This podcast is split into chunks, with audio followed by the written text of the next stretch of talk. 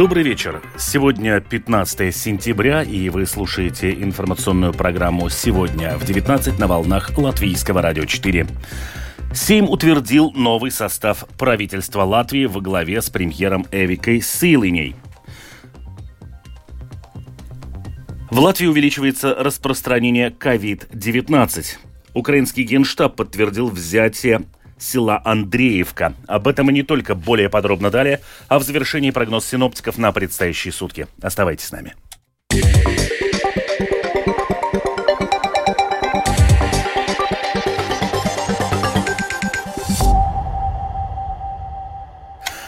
Сейм на внеочередном заседании утвердил новый состав правительства во главе с премьер-министром Эрикой Силыней из «Нового единства». Решению предшествовали длительные и жаркие дебаты, на которых депутаты призывали поддерживать либо не поддерживать новое правительство.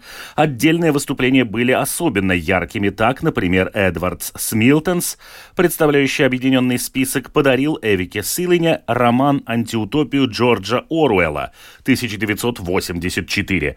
За ходом заседания следил Михаил Никулкин.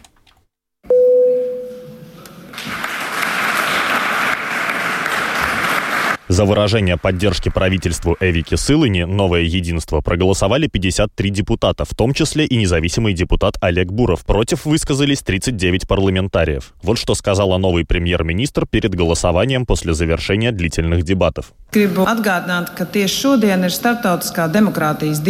Хочу напомнить, что сегодня Международный день демократии. Я думаю, что это хорошо, что мы живем в демократической стране, где каждый может свободно высказывать очень разные мнения мнения, может высказывать и критику, и свою боль, и мы можем выслушать друг друга. Я думаю, что мы иногда забываем, что мы действительно можем наслаждаться свободой, чего не могут многие люди в соседних странах.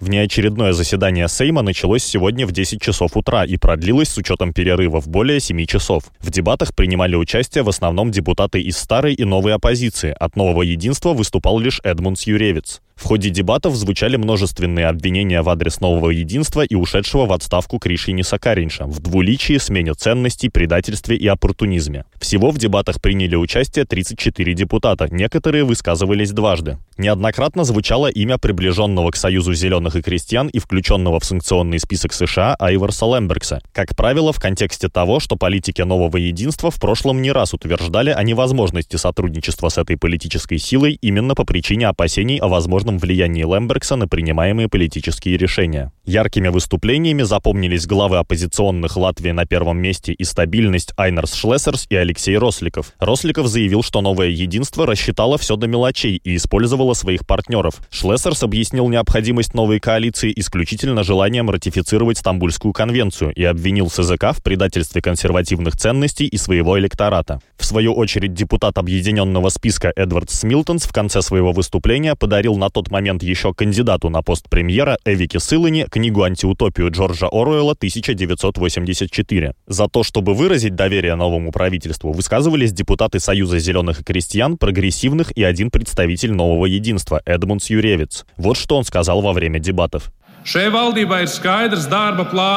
У этого правительства есть четкий план работы, а не объединенные записи с сотней или даже несколькими сотнями приоритетов, где в конечном итоге нет ни одного приоритета. Правительственная декларация ясна, с понятными планами и задачами, внутренняя и внешняя безопасность, снижение дороговизны жизни, улучшение систем образования и здравоохранения. Напомним, что в новом правительстве у нового единства помимо кресла премьер-министра будет семь министерств, у Союза зеленых и крестьян четыре, а у прогрессивных три портфеля министров. Михаил Никулкин, служба новостей Латвийского радио. Шесть из восьми пособий в Резекне, которые самоуправление ввело по собственной инициативе, отменили 12 сентября. Еще два пособия сократили в два раза. Это один из шагов, чтобы выправить финансовую ситуацию в городе. Ожидается, что бюджет сэкономит 41 тысячу евро. Подробнее в сюжете Сергея Кузнецова. В Резекне с августа активно обсуждаются варианты выхода города из финансового кризиса. Министр регионального развития инициировал процесс отставки председателя городской думы. Между этими событиями самоуправление отменило и сократило часть пособий, что не обрадовало жителей Резекна. Вроде Резекне позиционировала себя как дружественный семье город, обращенный в будущее. Поэтому все и строилось не только ради туризма, но и для семей с детьми. Я знаю много многодетных семей, которые переехали из Риги в Резекне. Теперь они неприятно удивлены, что поддержку для детей отменяют. В первую очередь оплата питания. Резекне платит 8 пособий, которые в разное время инициировали по собственному желанию. Руководитель городской соцслужбы Гуннар Арбиданс отмечает, что отмена имеющихся пособий не лучшая практика. Bija sekojuši pabalsti. Tas bija likvidēts ir Ликвидировано несколько пособий. Это 100 евро на 90-летие, 150 евро на 95-летие, а также 200 евро столетним юбилярам и далее за каждый год. Были новогодние подарки для сеньоров и детей с функциональными нарушениями. Еще праздничное пособие в 100 евро для политически репрессированных. Пособие на питание для детей из многодетных семей и ребенку с инвалидностью. Пособие для первоклассников 15 евро. Также отменили пособие на похороны. Arī ir atcelts apbēdīšanas. Из всех добровольных со стороны самоуправления пособий остались два, продолжает Гуннар Арбиданс. После решения 12 сентября этого года осталось только два, которые инициировало самоуправление, но их сократили на 50%. Первое — это пособие на питание для детей с функциональными проблемами. Раньше покрывали стопроцентно. Также вдвое сократили пособие на новорожденных. За третьего и каждого следующего ребенка будет 250 евро вместо 500, а за первого и второго теперь будет по 125, а не 300. Советник по социальным вопросам здоровья Латвийского союза самоуправления Илза Рудзите отмечает, что муниципалитетам необходимо выполнять функции, определенные законом, включая выплату пособий. В том случае, если позволяет бюджет, то у самоуправления есть право вводить свои пособия, но также есть возможность, если экономическая ситуация ухудшилась, их отменять iniciatīvas īsteno un фактически финансējumu там piešķir, Добровольные инициативы реализуют и присваивают финансирование, если его хватает для выполнения автономных функций. То, что мы сейчас видим в самоуправлениях, это рост расходов. Цены на отопление, воды и другие услуги выросли. Все это существенно влияет на бюджет. В результате самоуправление, разрабатывая бюджет на следующий год, будут вынуждены оценивать достаточно достаточно ли у них будет средств, чтобы выполнить все автономные функции. Вернут ли в Резекне отмененные и сокращенные пособия в прежнем объеме, пока говорить рано, так как в городе идет процесс финансовой стабилизации. Сергей Кузнецов и Вита Чиганы, Латгальская студия Латвийского радио. В Латвии увеличивается распространение COVID-19. Об этом информирует Центр профилактики и контроля заболеваний, рассказывает Скирман Табальчута. На распространение коронавируса указывает мониторинг сточных вод. Он выявил наличие нового варианта Эрис. Он распространился в нескольких регионах Латвии, рассказывает эпидемиолог Юрий Перевозчиков. Этот Эрис – потомок ранее самого распространенного варианта. К нему присоединилась еще одна мутация. И этот подвид с начала лета интенсивно распространяется во многих странах. Но не наблюдается, чтобы этот вирус вызывал вызывал более тяжелое клиническое течение болезни. В целом заболеваемость коронавирусом в Латвии по-прежнему считается низкой. Ограничительных мероприятий нигде нет. Но на прирост пациентов с заболеваниями дыхательных путей указывают как больницы, так и семейные врачи. Об отдельных случаях COVID-19 также сообщают школы. Рассказывает эксперт Департамента образования Рижской думы Илзе Кондратюка teikšu tā, ka nē, daudz nav. Их немного, но такие случаи есть. В школах есть тесты для проверки как школьников, так и сотрудников. Поскольку тестирование доступно, то школы его делают. Но сколько именно школьников заболели, мы сказать не можем. Такой учет не ведется. Систематическое тестирование в школах сейчас начинать не собираются. Эпидемиологи призывают жителей к индивидуальной ответственности. Если заболел, следует оставить остаться дома. С Кермата Бальчута, Паула Дэвиса, служба новостей Латвийского радио. Стоимость строительства Восточной магистрали подорожала примерно на 7 миллионов евро, сообщил мэр Риги Вилнис Тирсис во время осмотра строительной площадки. По его словам, значительная часть увеличения стоимости связана с развязанной Россией войной в Украине, что вызвало рост цен на строительные материалы, а другая часть с непредвиденными строительными работами. Первый этап строительства обошелся в 2 миллиона 700 тысяч евро, второй в 3 миллиона 400 тысяч евро. В настоящее время ведется асфальтирование второй очереди объекта – эти работы будут завершены к октябрю. Параллельно будут вестись работы по установке светофоров, освещения и другие. Председатель Рижской думы сообщил, что Восточная магистраль будет открыта для автомобилей в конце года в декабре. Применяя различные механические приспособления, ягодники уничтожают кусты клюквы и портят экосистему болота. Подробности у Иветы Чигане. На самой восточной границе расположен заповедник Гулбью и Платперово. На болоте на около 800 гектарах территории растет клюква. Здесь, получив специальное разрешение государственной пограничной службы, можно заняться сбором ягод. Мы пришли к месту, где сборщики ягод собирали ягоды комбайнами. Мы видим, что веточки, которые уже находятся на поверхности, полностью высохли, и корни клюквы выдернуты на поверхность.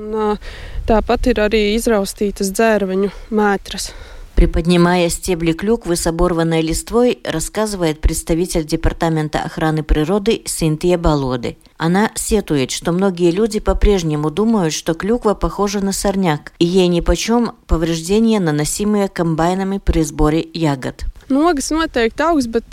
Ягоды, конечно, вырастут, но урожай будет не такой хороший, потому что ягодные стебли, корни, все равно травмированы. И в местах, где ягоды собирают этими ягодными комбайнами, ягод будет не так много. В Латгалии, где много болотистых мест и растет клюква, ягоды в основном собирают местные жители для собственных нужд. Именно они возмущены действием ягодников, которые собирают клюкву не для личного потребления, а на продажу и для сбора ягод используют комбайны.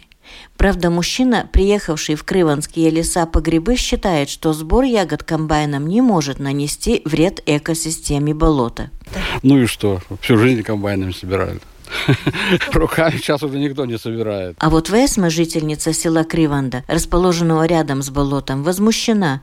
Она видела, что на болоте остается после того, как там собирали ягоды комбайнами. Только сегодня я была на болоте. Я собираю руками. Конечно, есть и те, кто использует комбайн. Я сказала одному из них, как тебе не стыдно?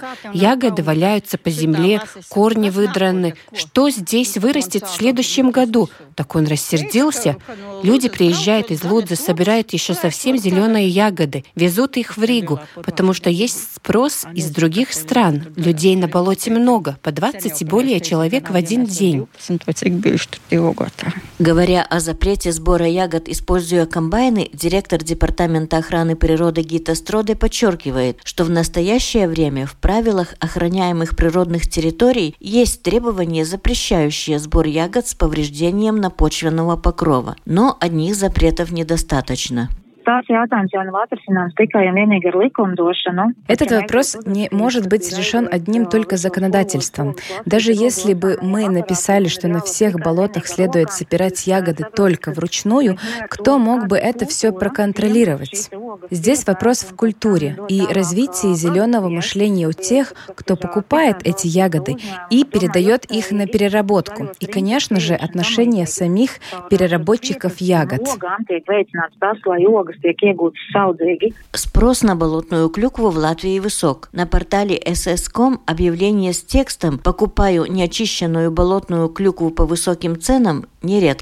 Цена за килограмм составляет от 3 евро, и закупщики едут за ягодами по всей Латвии. Ива Чиганы, Латгальская студия Латвийского радио.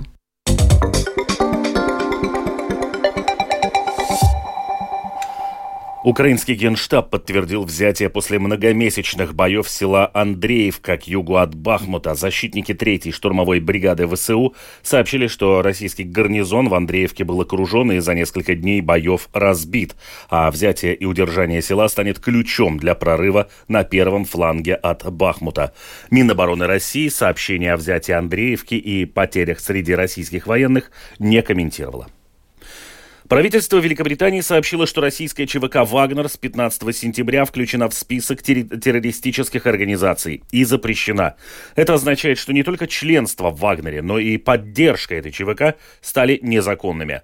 Решение вступает в силу немедленно, и в соответствии с ним принадлежность к группе «Вагнера» или ее активная поддержка в Великобритании является уголовным преступлением с тюремным заключением на срок до 14 лет, которое может сочетаться или заменяться штрафом, сообщает официальный официальный сайт британского правительства. С субботы 16 сентября легковые автомобили с российскими номерами прекратят пускать в Финляндию, заявили в МИД страны. О том, что такое решение будет объявлено сегодня было известно, Финляндия вводит запрет на въезд легковых машин, зарегистрированных в России вслед за Литвой, Латвией и Эстонией.